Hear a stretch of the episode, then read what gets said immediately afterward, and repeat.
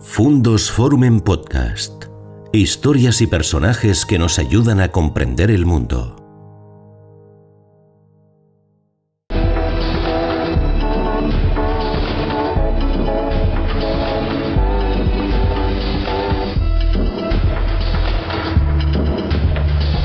¿Qué tal amigos? Aquí en Canal Fundos Forum, el proyecto de innovación cultural que nos permite abordar y profundizar los asuntos que son de interés y hacerlo no en un ratito, sino en entrevistas con personas que saben y en el tiempo del espacio de una hora en el que podemos profundizar efectivamente en asuntos del máximo interés. Y yo creo que el que hoy tenemos entre manos lo es efectivamente. Vamos a hablar de las consecuencias que para nuestra salud mental está teniendo la COVID. La COVID es una enfermedad que no solamente afecta a los cuerpos, sino que también afecta a las almas y las sociedades cada vez padecen más los problemas de angustia, los problemas de falta de equilibrio. Las consultas como la de nuestro invitado, Fernando Martín Adúriz, se están llenando. Y sabremos también de qué modo está afectando a la cotidianidad de las personas y de qué modos de esperar que venga el momento de euforia, si tendremos o no los felices años 20. Fernando, ¿qué tal? Muy buenas. ¿Qué tal? Muy bien. Fernando Martín Adúriz es, para empezar, palentino, lo cual es muy significativo porque presume de ello y hace gala, ¿no? Así es, sí, sí, sí. Nací en Palencia en el año 58 y me siento muy palentinista. He vivido fuera de Palencia y, he regresado a Palencia, he estado muchos años en Palencia y ahora eh, viajo mucho, pero me siento muy palentino. Fernando es psicólogo, es psicoanalista, es escritor, muy importante, él sostiene que las cosas hay que escribirlas para poder externalizarlas, pero sobre todo está en el día a día del tratamiento de las personas y nos puede ilustrar muy bien sobre lo que está pasando y es que sus consultas están llenas, ¿no?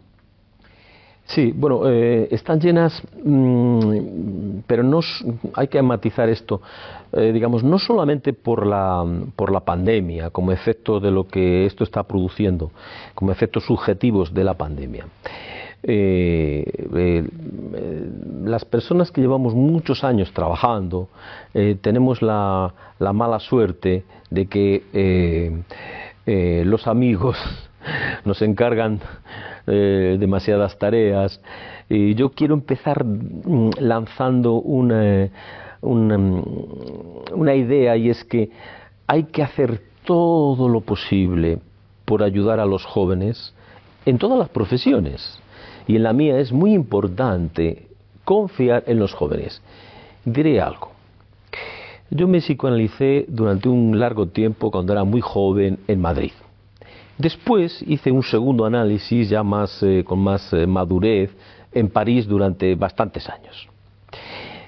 Tengo el proyecto de seguir en algún momento psicoanalizándome y escogeré a alguien muy joven para poderle contar mis cuitas y para que me produzca los efectos que en una jubilación pueda ofrecer un psicoanalista. Pues de los jóvenes hablaremos también, que nos parece un factor fundamental en esta sociedad. Pero hablaremos de la depresión, Fernando, porque parece evidente que cada vez hay más personas eh, deprimidas. Tengo aquí una estadística, por ejemplo, americana, que hacen estadísticas siempre de todo, en la que dice que se ha incrementado casi en un 20% el número de recetas eh, de antidepresivos que se han expedido. Parece que cada vez hay más insomnio, más dificultades para la vida cotidiana. ¿Se está hablando lo suficiente de ello? ¿Esto es así? ¿La pandemia está causando más depresión? No sé si voy a hacer muchos amigos con lo que ahora voy a decir. No hice muchos cuando estuve en Onda Cero y definí la depresión con las palabras de Jacques Lacan, uno de mis maestros. No hay depresión, hay cobardía moral. Pero esto hay que matizarlo. Es verdad que seguramente un importante número de las personas que van a pedir ayuda psicológica y manifiestan estar tristes, decaídos, eh, sin ánimo, puedan englobarse en esta mm, taxonomía que acabo de decir. Es decir, son personas que retroceden frente al deseo y retroceden frente al empuje de la vida. Personas que no se atreven a sobrellevar las dificultades y las contingencias de la vida que son a diario y su motor se queda un poco parado. Si sabemos distinguir este tipo de personas de las que realmente tienen una enfermedad muy grave, vamos a avanzar muchísimo. Claro, para esto necesitamos crear y formar muy buenos psicólogos capaces de distinguir una persona que dice que está triste, deprimida y que eh, en el momento que se tira un poco del hilo nos conduce a una situación vital que pueda ser del orden de un pequeño fracaso amoroso, eh, de, un problema laboral, eh, de un problema con los estudios, en fin, de las mil dificultades de la vida y que se atrinchera bajo este significante depresión que invade el mundo, y es un problema, porque no es que esté deprimido, es que tiene algunas dificultades que tiene que arreglar. Sin embargo, eh, la persona que lo padece puede pensar que está deprimido. no solamente eso, es que le diagnostican depresión, porque tiran de los catálogos americanos horrendos en las clasificaciones de salud mental, horrendos digo porque lo dicen ellos mismos. El autor de la gran clasificación de salud mental, el DSM-4 francés, dice que el DSM-5 es un desastre. Es decir, que las clasificaciones cada vez tienden, parten del INEO, parten de la biología, por cierto, es decir, parten de las clasificaciones de la naturaleza, se han traspasado a la psicopatología y cada vez más los tipos se subdividen. Eso se ve muy bien en el autismo, en el Asperger, ¿no?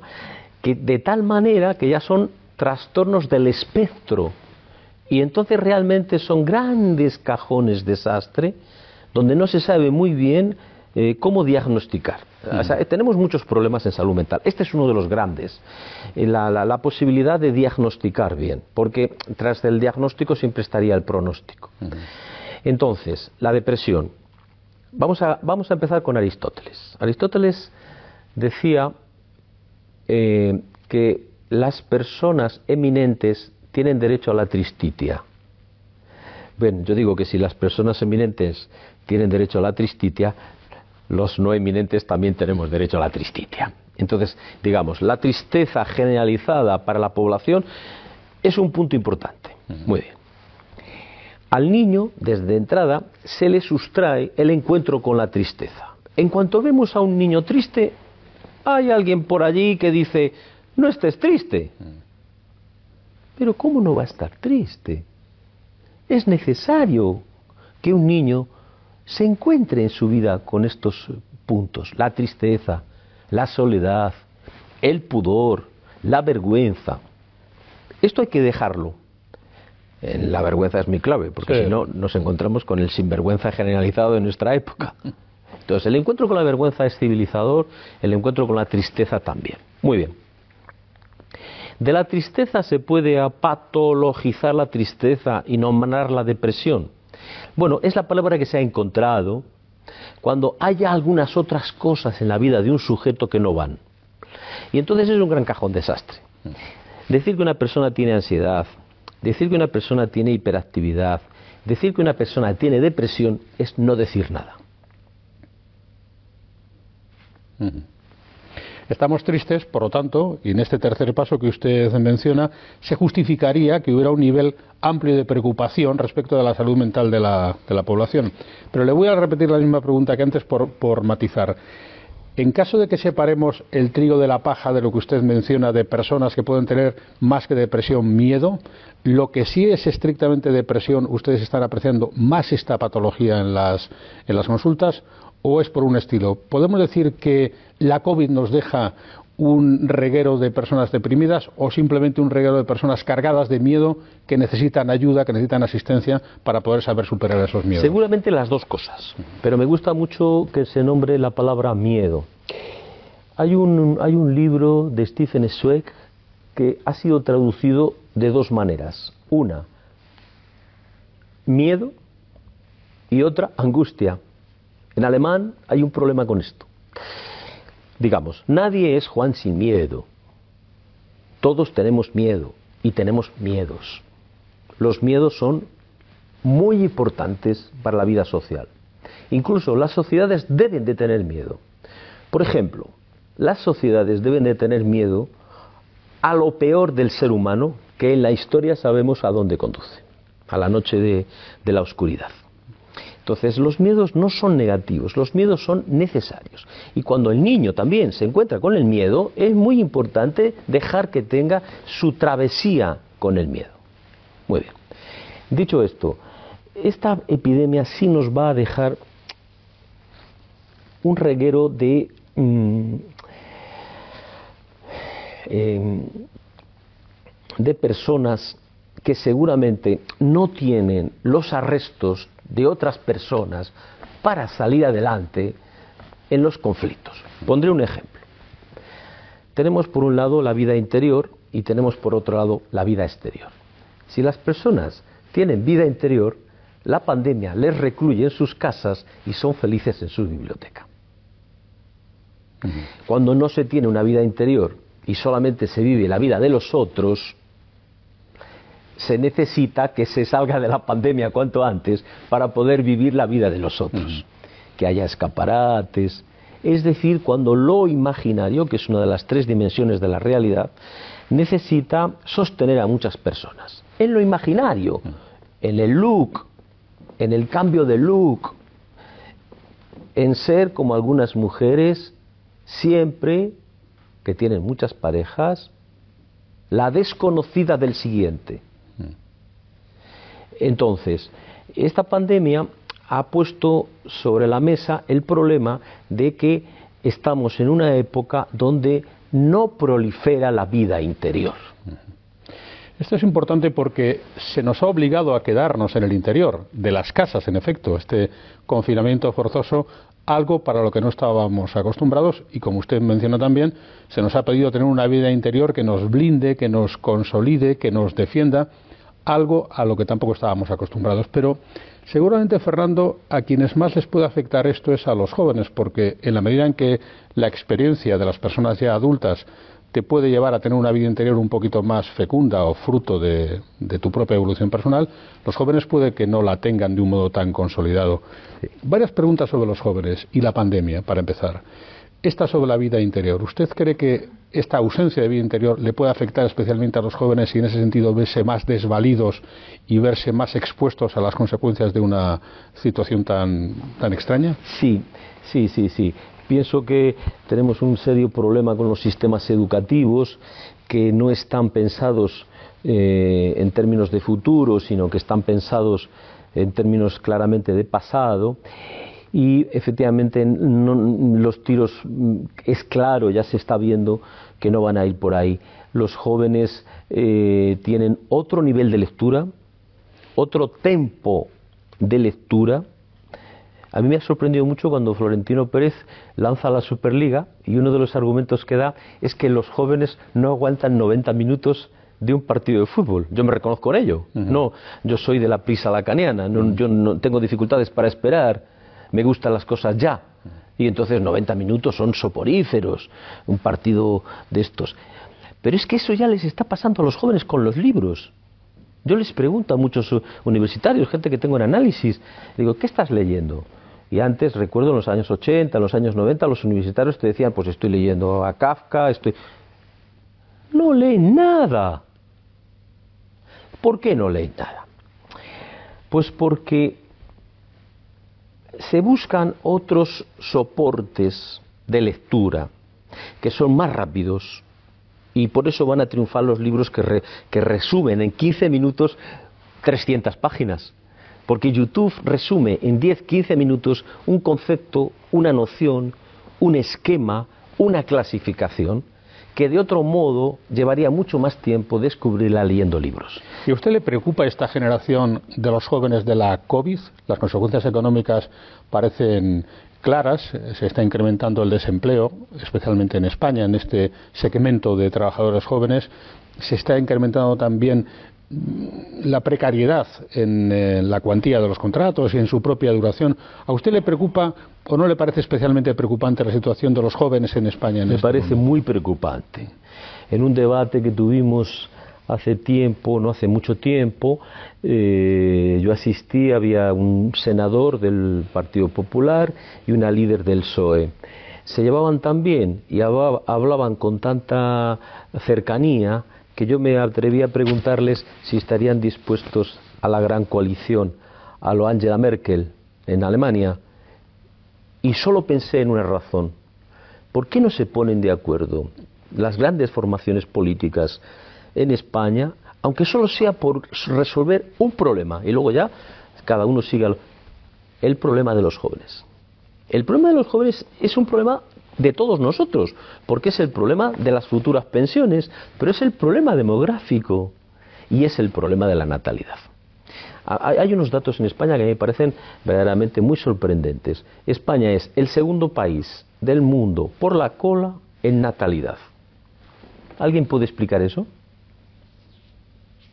También es el segundo en consumo de cocaína. ¿Alguien puede explicar eso? Hay una serie de cifras estadísticas en España de las que no se habla, hablaremos del suicidio supongo, Que, que, son verdaderamente muy, muy preocupantes. Hay un cambio de mentalidad en España muy importante respecto a unas generaciones que han luchado mucho en el siglo XX para sacar adelante a sus hijos y que han lanzado una especie de eslogan de viva la fiesta. Y esto es un problema porque dar lo que se tiene es la fiesta, pero dar lo que no se tiene es el amor. El gran perdedor para los jóvenes el amor en los tiempos del Tinder, el gran perdedor para los jóvenes es la figura del amor. Usted dice, dice, de hecho, que una de las grandes soluciones de los problemas de orden psicológico y psiquiátrico es la construcción de lazos sociales. ¿eh? Y como enorme problema el de los jóvenes, ¿qué soluciones se le, ocurre usted, se le ocurren a usted que pudieran ser útiles por ejemplo, para los padres que están preocupados con la salud mental de sus hijos o con su propia inserción en la sociedad. Denos dos o tres claves que podrían. Bueno, un poquito la consulta aquí. Sí, lo primero, que, se, que los padres se borren de las listas de WhatsApp de padres, que son un enemigo público, como antes lo fueron las asociaciones de padres, y eh, que hablen a sus hijos no como objetos, sino como sujetos. Esto, sí que es otro un gran problema. En España, durante la pandemia, al contrario que en otros países como Noruega y Alemania, nadie se dirigió a los jóvenes, nadie se dirigió a los niños. Se dirigieron a los perros, etcétera, pero no a los niños. Nadie, desde una posición de autoridad social y política, hizo, enhebró un discurso dirigiéndose a los niños. A los niños no les podemos tratar más como un objeto, como un objeto de goce. De hecho, se dice, disfruta de los niños. ¿Perdón? ¿Cómo disfruta de los niños? Disfruta de, de, otros objetos, pero no de un niño. Un niño no viene al mundo para que un padre disfrute de él. Un niño viene al mundo porque los padres tienen un gran acto de generosidad con la vida social y con el mundo. Le entregan al mundo. Eh, no es para que ellos disfruten durante, además, durante un tiempo cada vez mayor, porque la adolescencia finaliza ahora a los 40 años. No dejan que sus hijos crezcan y salgan de casa, les hacen un problema con la sobreprotección muy grande. Recordemos, desprotección, protección, sobreprotección, sobreprotección y desprotección es lo mismo. No es, proteger a unos hijos, sobreprotegerles. Y luego esto en el mundo real, pero luego está el mundo virtual, que consiste en el mundo digital. Se dice que ha sido la tecnología digital la que ha mantenido abierto el mundo en funcionamiento durante, durante la pandemia. Pero, sin embargo, me temo, señor Martín Aduriz, que lo digital puede ser también causa de muchas adicciones y tienen un impacto severo sobre los adultos, calculo, eh, afectan, por ejemplo, a su nivel de información, cómo la gente se informa, de qué modo superficial, pero le afectan especialmente a los jóvenes. ¿Piensa usted que lo digital puede ser fruto o puede ser origen de adicciones lesivas o perniciosas? Sí, lo está haciendo. Es, es cierto eso. Yo soy muy forofo de lo tecnológico. ¿eh? Yo hice cola el 11 de julio del 2008 para el primer iPhone, bajo las risas de todos mis amigos y familia, diciendo que, hago haciendo cola si el iPhone es total un teléfono creo que no era un teléfono como se ha demostrado, sino algo mucho más. Hay problemas porque ahora han salido algunos autores a escribir sobre esto, la concepción del enganche a los, eh, a los me gustas está pensada bajo el prisma skinneriano, bajo la política ideológica del sistema conductista, de rápidamente un, eh, un caramelo si te portas bien, como la rata del, del laboratorio. Y hay una adición a rápidamente contemplar esto. Luego hay otros muchos estímulos que son verdaderamente adictivos, como pasar pantallas, eh, subir, etcétera. Hay mucha gente enganchada al videojuego. Yo he tratado a algunos hikikomori, de los que ya no pueden salir de su eh, de su casa, eh, prácticamente van a mi consulta y un poco al instituto, pero el resto se lo pasan ante las pantallas. Y en la pandemia a mí me ha llegado a preocupar, he visto algunos casos de gente que directamente no sale de su casa. Este es un fenómeno que viene de Japón ya desde hace tiempo, que además allí tiene un problema añadido, cuál es el de que eh, para un japonés es un acto de honor no decir que tienes problemas en casa. Entonces les llevan la, comida, llaman a la puerta y no salen de su habitación. Ese es el, eh, toda esta figura del kikomorismo ha llegado a todas las sociedades. Y es verdad que va a ser, eh, pero a ver, vamos a definir bien estas cosas. Esto no significa que tengamos que ir contra la tecnología. Primero porque no vamos a conseguir absolutamente nada y segundo porque tenemos que hacer un buen uso de ella. Yo no estoy contra las personas que dicen que el consumismo es malísimo. Yo recuerdo siempre a Sócrates, que mirando al mercado decía, ¿cuántas cosas no necesito? Estoy de acuerdo con una política hacia el consumo con los jóvenes muy selectiva de enseñarles a qué es lo positivo del consumo y qué cosas de los objetos que están en el mundo sí pueden ser interesantes para sus vidas. Yo no creo que la tecnología sea algo pernicioso, como se ha dicho y se ha escrito para los jóvenes. Y ahora también se han incorporado la tercera edad, por cierto, afortunadamente. Bueno, de hecho, perdón, estos contenidos de este proyecto de innovación cultural que es el canal Fundos Forum presiden justamente esto, hacer uso de la tecnología para conseguir una optimización de los niveles de formación que podemos acceder todos nosotros en el día a día, que por cierto me malicio, Fernando, que este sería otro de los problemas, otra de las dificultades. Unas sociedades que cada vez tienen más recursos a la mano para poder obtener informaciones consistentes y solventes, aparentemente están cada vez peor informadas, estamos cada vez peor informados en términos de profundidad, somos cada vez más epidérmicos y profundizamos peor. Bueno, un comunicador me pregunta esto, tendríamos que mm, decir, empezar con la definición del, lenguaje. ¿Qué es el lenguaje? Y nos han dado una definición que hay que discutir mucho, de siempre. No sé si usted estará de acuerdo. Es aquello que nos sirve para comunicar. Muy bien, ahora hay que añadir. Y aquello que nos sirve para incomunicarnos. El lenguaje puede ser usado en las dos direcciones. Lo saben muy bien los publicistas y lo saben muy bien los politólogos. Podemos hablar mucho y no decir nada. Estamos en el momento clave para otra disrupción digital, si hablábamos de la comunicación, la del teletrabajo, que me parece decisiva también. Incumbe a lo que usted mencionaba, no salir de casa, incumbe también a las nuevas tecnologías que nos van a permitir esta prestación, pero incumbe sobre todo a la mente cómo nos va a afectar el teletrabajo en la medida que nos quede, de qué manera el alma del ser humano se va a ver afectada, de qué manera ustedes, los profesionales de la psiquiatría y de la psicología, eh, evalúan en qué impactará el teletrabajo sobre nuestra conciencia, sobre nuestro interior. Bueno, eh, de entrada, como psicólogo que teletrabaja, no solo en la pandemia, sino ya de hace más de cinco o seis años, yo soy muy forofo del teletrabajo.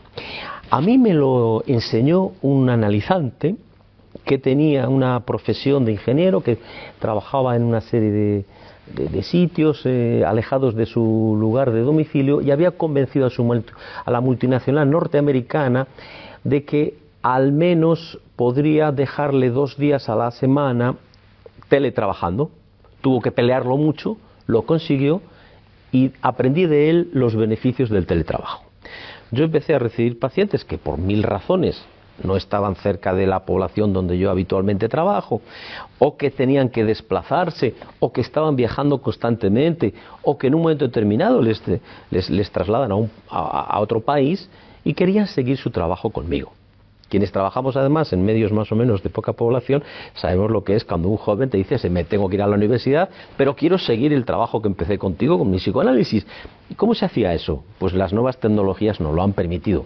Bueno, y hoy el Zoom, incluso a los detractores que al principio cuando se conectaban decían, bueno, si no queda más remedio, eh, qué ganas tenemos de darnos un abrazo. Una adolescente me enseñó una cosa, me dijo, no te creas eso que dicen de que están deseando que se acabe esto para darnos un abrazo. Luego no te dan abrazos, pero además luego están todo el día mirando a la cámara y a la pantalla y no te hacen caso. A mí me advirtió en esta disyunción entre lo que llamamos está el cuerpo o no está el cuerpo. Y ahí hay, un debate entre nosotros mismos, ¿no? entre unos colegas que están más a favor de la presencialidad y otros que están más a favor, como es mi caso, del uso de estas tecnologías para tratamiento a distancia. Pero como partidario que es usted, Fernando, eh, ¿cómo defendernos de los posibles perjuicios del teletrabajo? Porque es evidente los beneficios, pero claro, esto puede provocar otras patologías. ¿Cómo defendernos de ellas? Vamos a ver. Eh, eh, por ejemplo, eh, algunos señalan, algunos autores muy interesantes señalan que efectivamente los problemas de relación social que hay en el trabajo se quedan rotos con el teletrabajo. Ya no hay que aguantar al pesado de al lado con el que te llevas mal. El problema es la estructura todavía demasiado piramidal y jerárquica de los trabajos. La falta de. Hay una cosa jerárquica frente a la cooperación entre iguales. Tiene que haber, yo soy partidario de la excepción. Hay los iguales y luego está la, está la homogeneización y la excepcionalidad. La excepción lo representa el jefe, el director, el coordinador, alguien que no es un primus inter pares. Esta es la figura que eh, tiene que decir efectivamente y evaluar, luego hablamos de la ideología de la evaluación que es muy importante, pero tiene que evaluar el trabajo de los otros. ¿Cómo se evalúa el trabajo de alguien que hace a distancia? La gente que hace trabajo a distancia te lo dice se evalúa igual que en la presencia. Lo que pasa es que todavía no hemos pasado el corte de aceptar esto. ¿Cuáles son los problemas? Pues que se puede confundir la soledad del teletrabajador con el aislamiento. Son dos cosas muy distintas. Yo soy un firme partidario de la soledad. Como decía antes, el encuentro del niño con la soledad es fundamental, porque en el fondo todos estamos solos. Ahora, lo que hay que hacer es que sea una soledad fecunda que no impida el lazo social. El aislamiento es otra cosa. El aislamiento es patológico. Y el teletrabajo puede a algunas personas llevar por el mal camino que es el del aislamiento. Eso es verdad. Pero insisto, la parte más externa del cuerpo es la mirada. Con las nuevas tecnologías ya hay mirada. Luego el cuerpo también está presente en la distancia. Es verdad que es una imagen, pero que ahora depende de las personas, permite mucha plasticidad. Yo les digo a los psicólogos jóvenes, hombre, si te pones así como un palo ante la cámara y haces así, ahí eh, eh, dices que en la presencia te ven más cosas. Bueno, pero tú ante la cámara puedes moverte, puedes hacer gestos, puedes usar el tonema ascendente, el tonema descendente, puedes eh, mover la cara, puedes y todo eso es lenguaje, es, indudable. Es muy interesante esto que dice usted de la mirada, porque lo único que nos queda delante de una pantalla en un zoom es la mirada, en efecto, es así. O quizá no. ¿Qué papel cumple la privacidad en tiempos del teletrabajo? ¿En qué medida las empresas pueden ser más invasivas o en qué medida toda nuestra vida puede estar condicionada por el teletrabajo? Porque hay quien dice que si teletrabajas estás todo el tiempo teletrabajando. Sí, ese es uno de los grandes problemas, que se me olvidaba nombrarle antes y es cierto. Eh, hay que, hay que, hay que, digamos que, eh, hay que desconectar. Vale, esa es la palabra que usamos todos. Muy bien. ¿Es fácil desconectar? Pues no. Es una larga disciplina que se va aprendiendo con el tiempo. Es... Y en los trabajos humanos como el nuestro, pues hasta qué punto puedes desconectar. Voy a poner un ejemplo. ¿Quién puede desconectar? de, lo que le acaba de decir un paciente cuando le acaba de decir que, sus, que su vida está a su fin. Pues no te pues, pues a mí me han dado muchos disgustos. Yo, he pasado muchas noches de insomnio. Yo no he podido desconectar. Y en los trabajos humanos es muy difícil. Los médicos te lo dicen también. Se van del hospital, sí, se van del hospital, pero se llevan una, las enfermeras te lo dicen. Ahora se está viendo con el problema sanitario. En muchos trabajos es difícil desconectar. Pero es verdad también la palabra invasión. Y también es verdad la palabra intimidad y la palabra privacidad me encuentro con un fenómeno curioso. Hay personas que te dicen que se sienten más cómodas y más íntimas de que nadie les escucha en la consulta de en sus casas. Y entonces tengo una experiencia fabulosa. Veo a gente que se va a un parque. Veo a gente que se va a un coche. Veo a gente que está paseando Veo a una chavalilla joven que se encierra en un cuarto por ahí, casi oscuro. Veo a una persona que tiene una empresa, tiene un cuarto, no sé qué, y se vaya al cuarto para buscar esa privacidad, en, en trabajos como el mío. Pero en otros trabajos lo que sí le escucho a la gente es que si tienen que escuchar algunas palabras un poco más gruesas o alguna bronca de un jefe, ese, ese, la voz, que siempre es algo que, que habla del, del, del amo, invade la habitación donde están trabajando. Y ese es un problema. Pero bueno, entre las ventajas y los inconvenientes, concluyamos, no hay color. Pero déjeme que le siga buscando algún inconveniente para ponerle en el trance de que nos ayude a, descubrir que en efecto no lo, no lo es desde su amplio conocimiento. Eh, hablando del teletrabajo o hablando también de la COVID que impacta sobre el concepto de la familia la familia cada vez es menos productiva en términos de natalidad. La natalidad ha caído durante la COVID. Se pensaba que iba a haber un baby boom, no lo está viendo ni aquí ni en Estados Unidos. Y luego es curioso porque tampoco ha caído, eh, eh, o no se ha incrementado el número de divorcios, al contrario, parece que se han mantenido, incluso tienden a su reducción. El papel de la familia en este momento, en tiempos de la, de la COVID. ¿Por qué no nos reproducimos? ¿Qué le dicen a usted, Fernando, en la consulta los presuntos padres o las, presuntas madres que no lo son? Y luego, ¿cuál es el grado de salud de las parejas en este momento? Díganos algo sobre esto. Bueno, son dos cosas. Bien, voy a empezar por el grado de salud de las parejas. Yo creo que, mi opinión, esta pandemia ha venido muy bien a las relaciones de pareja. Porque se ha instituido la pandemia como un tercero hostil y las parejas se han unido. Yo soy fiel, eh, defensor del secreto hasta en el interior de las parejas. El secreto es una de las grandes conquistas de la civilización, si no la más grande. Bueno, eso por un lado. Y luego, en lo que tiene que ver con las razones que aduce la gente para no tener hijos, siempre son unas, que son la economía. Yo antes decía, las grandes coaliciones deberían de unirse para arreglar de una vez el problema de los jóvenes. También el de las pensiones y no sé qué, de acuerdo.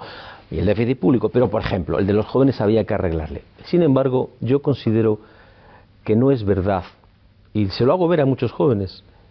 A mí me alegra mucho cuando llega una chavalilla de veintitantos años que dice que está embarazada. Y yo le digo, vienen con un pan debajo del brazo. Porque hay que tener memoria. ¿De dónde venimos? Pero si nuestros abuelos tenían familias numerosas y no tenían nada, no tenían nada. Y cuando llega una chavalilla de veintitantos años, como ahora que estoy viendo, que tiene un bebé de siete meses, a mí me encanta. ¿Cómo hace para sacar adelante al bebé de siete meses? Le pregunté por el padre y dice, no, no cuenta, no entra en la ecuación. Es decir, le tiene que tener como madre soltera, le ayuda a una hermana, le ayuda a un abuelo, se constituye una, una ayuda fundamental. El problema de España para mí es la fiesta.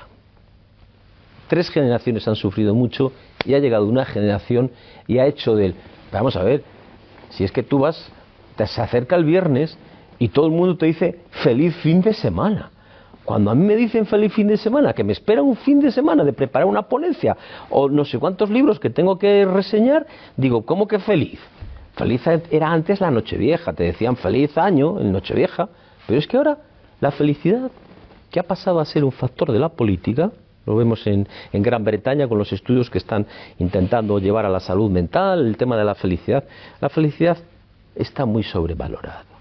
No hay la felicidad. Hay momentos felices. Y no podemos encontrar momentos felices todos los días. Pero se busca para tapar el agujero insostenible que mucha gente no es capaz de hacer, como decíamos antes, las contingencias, las dificultades de la vida, se intenta soslayar que existe el agujero, que existe lo que no va, que existe lo imposible. Adidas se equivoca. Existe lo imposible.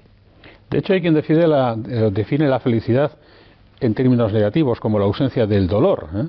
Digamos que no tendría en ese sentido una entidad propia, sino que para definirla hace falta su, Me gusta más su contraria. Me gusta más Pero claro, esta es la heterodoxia. Usted defiende la tristeza como una, una, herramienta, defiende la no felicidad como una herramienta también. Sí, porque la gente joven, cuando le hablamos de esto, se libera mucho.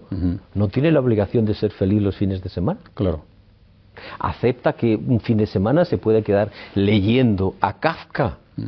Acepta que ese fin de semana no sale y estos, preguntemos a los jóvenes, no están dispuestos a perderse un solo fin de semana. ¿Cómo vamos a hablar de ahorrar para tener un hijo? Es imposible.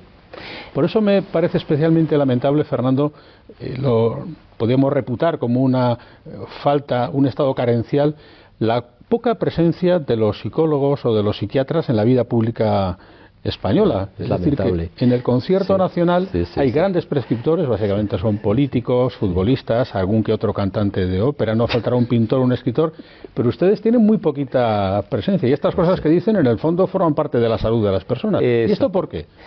Pues yo me lo pregunto, me lo pregunto mucho. Yo mm, he participado desde siempre en los medios de comunicación, he colaborado con los medios de comunicación de mi ciudad, en la prensa, en la radio. Eh, creo que es una obligatoriedad para un psicoanalista tener presencia en la ciudad y no me explico. Hace poco tenía un debate en Twitter con Laura Freixas eh, precisamente sobre la pregunta que ella hacía, ¿por qué los psicoanalistas no están más en la vida de la ciudad? Yo, yo, yo, les, les, animo a que salgan de su consultorio y que, no se, y que, se inmiscuyan en los asuntos ciudadanos, pero es cierto que falta muchísima presencia. No, no diría solo de los psicoanalistas o de los psicólogos, falta presencia en general de los intelectuales. Me parece que es una carencia que tenemos muy grande. Los intelectuales están en sus, en sus cuitas, en, la lucha por sus, en sus obras completas, escribiéndolas, en sus, eh, en sus asuntos cotidianos, en sus, eh, en sus saraos, en sus premios. Me parece todo muy bien, tienen que ganarse la vida, pero hombre, podrían participar un poco más en algo que suponga hacer algo nuevo. Porque si no, la cultura se convierte en un activismo, la cultura se convierte en algo ya sabido. Es la idea de Humberto Eco. El intelectual es aquel que es capaz de crear algo. ¿Y un agricultor es un intelectual? Sí, si innova. ¿Y un catedrático de filosofía es un intelectual? No, si repite lo que le enseñaron de Heidegger en los estudios de la, de la universidad. O sea que esa sería la gran diferencia. La cultura, si es productiva y transforma a la gente, es porque innova, porque hace algo que hace que la gente cambie. Y esto necesitamos los intelectuales, necesitamos las voces críticas, necesitamos alguien que nos, que nos ayude, digamos, en, hacer ver lo que nadie quiere ver. En nuestra profesión nos pasa lo siguiente. Muchos psicólogos se hacen eh, del, del, grupo de los que hacen la pelota a sus pacientes. Ahora hay, hay gurús que cuando les ponen un gran auditorio eh, se dedican a decirle a la gente lo que quiere oír. Los politólogos, los spin doctor, les dicen a los políticos qué significantes tienen que usar, porque hay todo una, eh, unos estudios en Facebook de qué palabras son las que repudia la gente y les dicen las palabras que no pueden decir. Eh, es un estatuto morderse la lengua que dice el libro de Villanueva es un problema porque entonces no vamos a perder toda la criticidad. Desde luego, Goethe no tuvo su mejor tarde cuando habló de que había crítica positiva y crítica negativa. La crítica es crítica, punto. Él estaba enfadado, enfadado con los críticos y entonces, y entonces se defendía como todos los que reciben críticas. Dicen, bueno, pero hazme una crítica positiva. No, no bonito. Te voy a hacer una crítica. Y esto, eh, llevado a mi campo, es muy importante porque eh, hace poco un importante político que yo, yo le, aprecio mucho, que es Íñigo Errejón, que suele decir cosas medianamente inteligentes, eh, hablaba de que debería de haber más psicólogos. Yo le voy a decir algo. Sí, pero que hagan clínica. Es decir, que no le digan a la gente lo que quiere oír, porque eso no ayuda. Eso no, ¿en qué le cambia la vida a una persona? Por eso recibimos tantos pacientes que han pasado por tantos tratamientos psicológicos, porque se les han escapado vivos. Sí, sería una especie de sociedad la nuestra consentida, como que los políticos le dicen a la gente lo que quieren escuchar, como que los padres tienen tendencia a decirles a sus hijos lo que quieren oír y como que esa falta de crítica en la sociedad nos hace a todos un poco menos eh, tolerantes en la medida en que no somos capaces de convivir con nuestros propios defectos, más o menos sería. Efectivamente, y alguien va al psicólogo y entonces el psicólogo puede decirle, bueno, no te preocupes, esto que te pasa a ti, que estás deprimido, le pasa a mucha gente. Pero ¿cómo le dice usted esa banalidad? No le diga eso. Diga, porque la pandemia es un trauma para todos. Pero el problema no es el trauma. El problema es la respuesta subjetiva de cada sujeto ante lo que es traumático. Lo vimos con el 11M Madrid, que pusimos una red de funcionamiento en toda España. ¿Qué vimos? Que había muchas maneras de responder ante lo traumático.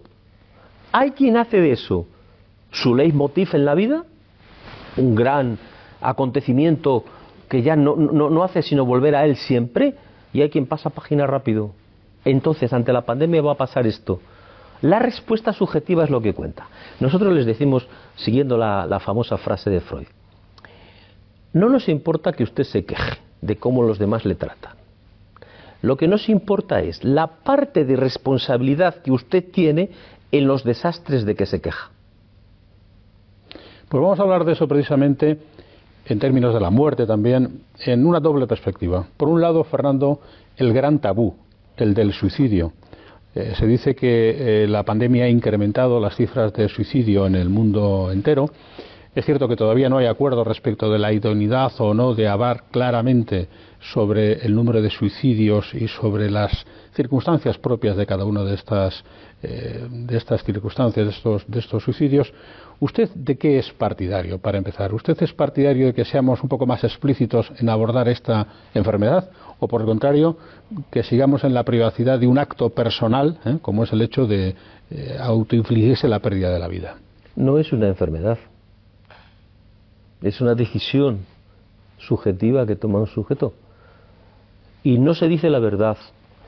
No se dice que hay, porque siempre eh, se nos dice no hay que hablar del suicidio porque es simpático, porque provoca, si hablas de los suicidas, que haya otros que quieran emularlo.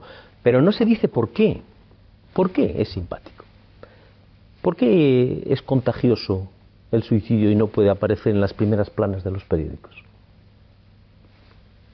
Por la frase de Jacques Lacan, porque es el único acto logrado.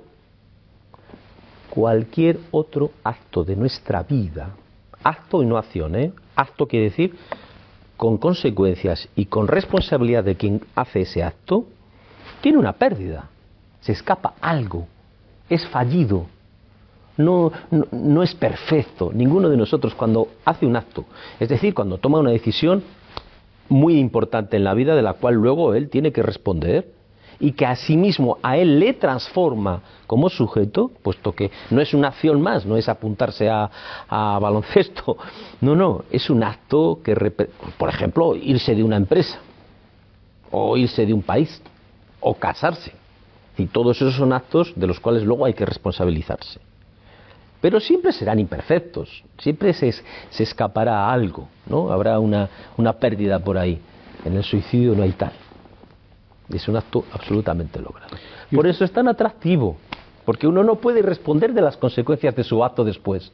Lo que queda, como les decimos a los que en algunos casos fantasean desde la melancolía con el, con el suicidio, sí les podemos poner una serie de trabas. Por ejemplo, ellos dicen, sobro en el mundo.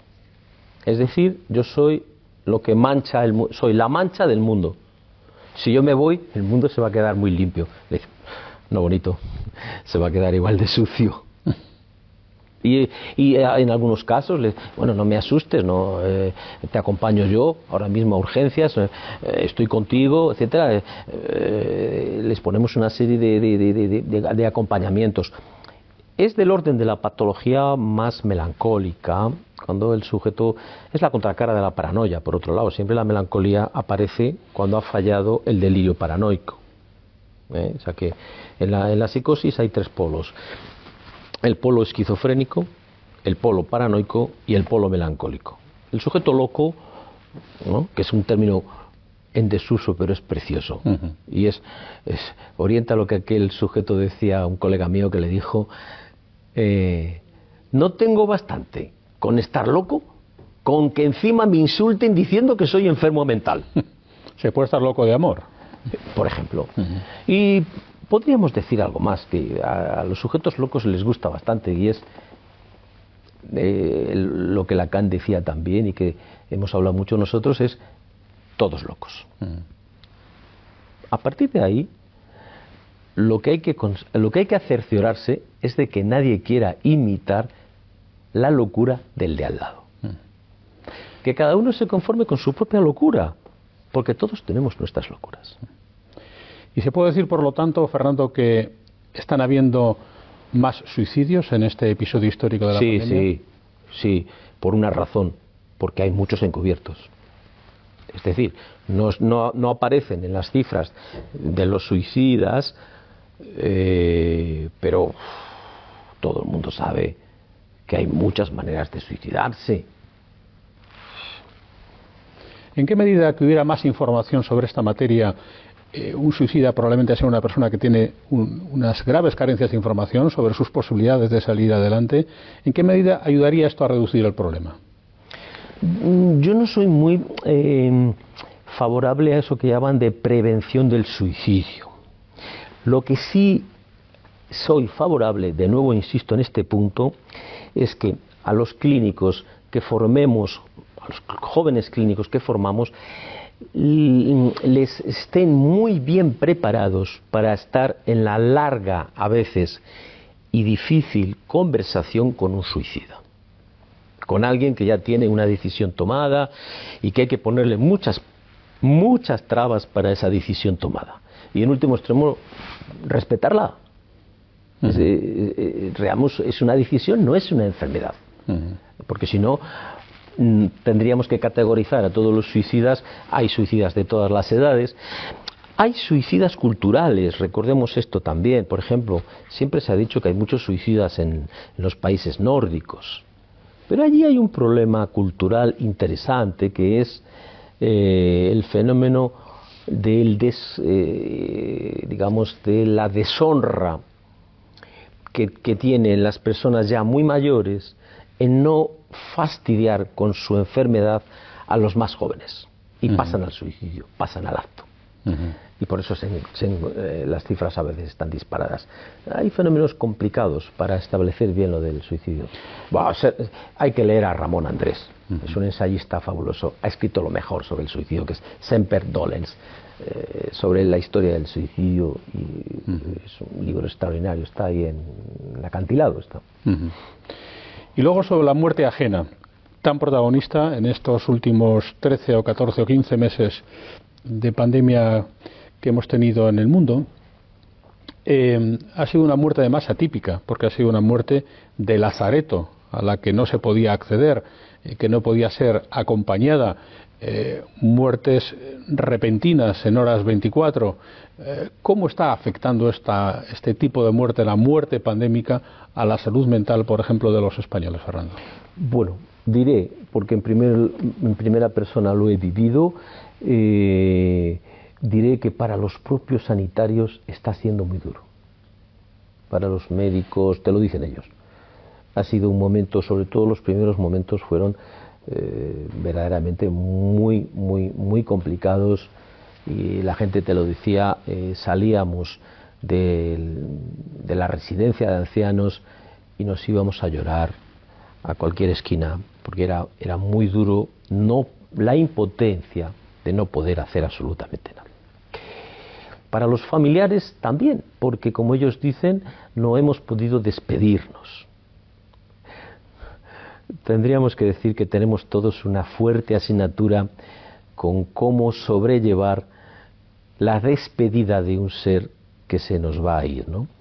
Porque no hay una cultura todavía, y yo espero que la haya en su momento, que sostenga la gran conversación que podría existir con alguien que se sabe mortal y que va a morir con la despedida de sus seres queridos y sus amigos. con la gallardía, la fortaleza, la dignidad que supone me voy a morir, pero doy las gracias por todo lo que el rato que he pasado con vosotros en estos últimos 70 años, 80 años. Falta un poco de conversación, de, diálogo, eh, porque la especie de mm, higienización de la muerte, la cosa aséptica con la muerte, ha, quitado aquello que era el viático, cuando el sacerdote y los monaguillos, yo lo he vivido, iban a las casas del, del, moribundo y hablaban con él y estaban allí los otros y había una despedida en el propio entorno. Y esto ahora lo hemos higienizado, lo hemos alejado, ¿no? incluso los propios cementerios les hemos llevado fuera de la ciudad, ahora tenemos también los tanatorios. Tenemos con esto una asignatura eh, complicada. ¿Por qué tenemos una asignatura complicada? Porque el inconsciente no conoce el tiempo. Es por eso que soñamos con personas que han fallecido y tenemos en nuestra memoria almacenado el registro de su voz. El registro de la voz de una persona que se nos ha muerto es muy difícil de borrar, es imborrable. ¿Esto qué quiere decir? Que como el inconsciente no reconoce el tiempo, los seres neuróticos los neuróticos cotidianos de, eh, tú y yo, por ejemplo, usted y yo, eh, sí sabemos que somos seres mortales, somos tíos que hemos leído sobre eso, vemos que los otros se mueren, pero decimos, son los otros los que se mueren. Mm. No aceptamos este punto. Tengo una experiencia fabulosa. Le tuve que decir a una persona en un hospital que bueno, que la gravedad de su dolencia era tal, que bueno, que... Y ella misma me dijo, es la hora de la muerte. Bueno, no dije nada, la miré a los ojos, ella cerró los ojos, se quedó así. A los 15 minutos entró otro familiar y le dijo, hombre, estás aquí. Oye, tenemos que ir a casa a arreglar que se nos ha roto la cisterna. Había olvidado. Y esto es lo que pasa, negamos la existencia de la muerte. Prueba de que la negamos es que hemos dado mucho imaginario a fantasear sobre lo que va a pasar después de la muerte. Incluso hemos inventado instituciones para después de nuestra muerte. Tenemos una asignatura difícil con esto. Y esto es un punto también muy difícil para tratar con los jóvenes. ¿no? Hay algo muy curioso con la patología de los ludópatas. Los ludópatas tienen un goce que no es un placer, que es un goce mortífero, que no lo conocen, pero que es muy curioso, que es buscan la fecha de su destino mortal. Y además su goce es perder. Y desde luego se entregan a perder denodadamente. Bueno, pues si tuviéramos la posibilidad de conocer la fecha de nuestro destino mortal, eso cambiaría sensiblemente toda la vida sociocultural y económica claramente. Es afortunadamente que jugamos con la aventura de que la vida se sabe mortal, el animal no lo sabe, el animal sapiens sí lo sabe, pero hace como que no, afortunadamente, y eso nos da una chance para tener deseos en la vida. Precisamente, cuando hablábamos antes de la depresión, yo recordaba esto también. Estamos rodeados de muchas personas que están muy mortecinas, porque ¿qué, ha muerto en ellos? Ha muerto el deseo de vivir. Y cuando alguien se, se, va de los carriles de la vía del deseo, bueno, puede vivir muchos años, pero ha, muerto hace mucho. Qué interesante. La verdad es que sí tenemos nosotros, eh, lamentablemente, un tiempo tasado en, este, en esta propuesta cultural y es que tenemos que llegar a la hora de conversación, pero no quisiera dejar de hacerlo, Fernando, sin pedirle a usted eh, un pequeño manual, porque antes hablaba usted de la unción de enfermos, del viático, ese sacramento de la Iglesia, otros de los que han desaparecido prácticamente o han incurrido en las desapariciones, la famosa confesión. ¿eh? El confesor era un poco también un, a modo de psiquiatra que, trataba.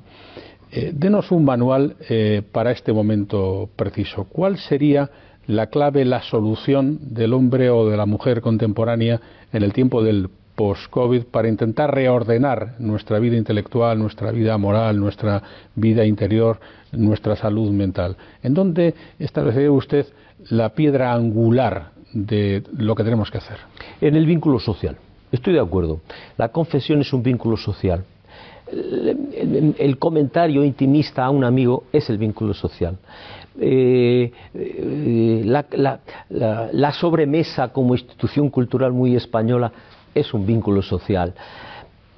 Todo lo que suponga fortalecer, salir del aislamiento al que propende nuestra propia vida psíquica, a que propende una falsa vida interior, que no es una vida de producción, sino que se convierte en una vida de repetición, ¿no? de, estrago, salir de ese solipsismo, buscar hacer algo de contacto con alguien, incluso con la pareja, porque la incomunicación también existe en el interior de las parejas. Todos nosotros tendemos a un cierto aislamiento. ¿Por qué? Porque tendemos a sacar adelante nuestros propios fantasmas de goce. Y nuestros propios fantasmas de goce son muy amplios, como se supo desde después de 50 sombras de Grey. ¿Quién no se reconoce en ese catálogo fantasmático que está montado para dar placer? El fantasma es el deseo y es un montaje para darnos placer. Cada uno está en ese goce. Y entonces hay algunos goces que son muy, muy, muy, muy, muy cercanos a lo social y hay otros que son mucho más alejados de lo social. Cuando tenemos goces alejados de lo social, imaginémonos un bebedor solitario. Porque si es un bebedor que va a los bares y habla con unos y con otros, está un poco salvado. Pero si es un bebedor solitario, que les hay, esos alcohólicos absolutamente anónimos, si están encerrados en ese goce, imaginemos el goce del trabajador japonés que muere literalmente en el trabajo, mueren en la, en la oficina, porque no tienen días de vacaciones, porque si hay unos goces de esa naturaleza, hay que descubrir no solamente la pareja con la que estamos, sino nuestro auténtico partener de goce. Es, es, el trabajo de un psicoanalista, es decir, llevar a la gente a saber exactamente en qué consiste su goce inconsciente, cuál es su auténtico fantasma, cuál es su partener de goce. Y si le alejamos un poco y reduce goce, eso le hará más sociable con los demás. Porque con los demás siempre hay problemas. O sea, cuando uno está solo en su cuarto de baño, ahí las cosas van. Cuando uno está mirándose al espejo, ahí todo va muy bien. El problema es cuando sales de ahí, cuando sales de ese individualismo de goce y te encuentras con los otros. Siempre hay problemas. Eh, uno te dice una cosa, el otro te dice otra, uno discute, otro está de mal humor. Pero esto es la sal y pimienta de la vida. ¿Qué sería de, qué sería de nosotros sin amigos? Pues nos vamos a quedar con eso, con el vínculo social, como una de las grandes soluciones para uno de los grandes dilemas, como es el de nuestro propio equilibrio. Y este es también nuestro vínculo, nuestro canal Fundos Forum, que nos permite, por ejemplo, disfrutar de un rato de conversación con personas de la entidad de Fernando Martín Aduriz, que a su larga experiencia y a sus varios libros publicados y a sus miles de consultas realizadas une también su castellanía, su palentinía y sobre todo su afán gregario. Es una persona emprendedora y eso también le hace heterodoxo en un mundo como el nuestro en el que no todo el mundo emprende para los demás. Fernando, le quiero agradecer su participación en nuestro canal Fundos Forum y muchas gracias. A ustedes. y a ustedes será hasta una próxima ocasión. Gracias y saludos. Gracias por escuchar Fundos Forum en podcast. Tenemos muchas más historias y personajes que descubrir juntos.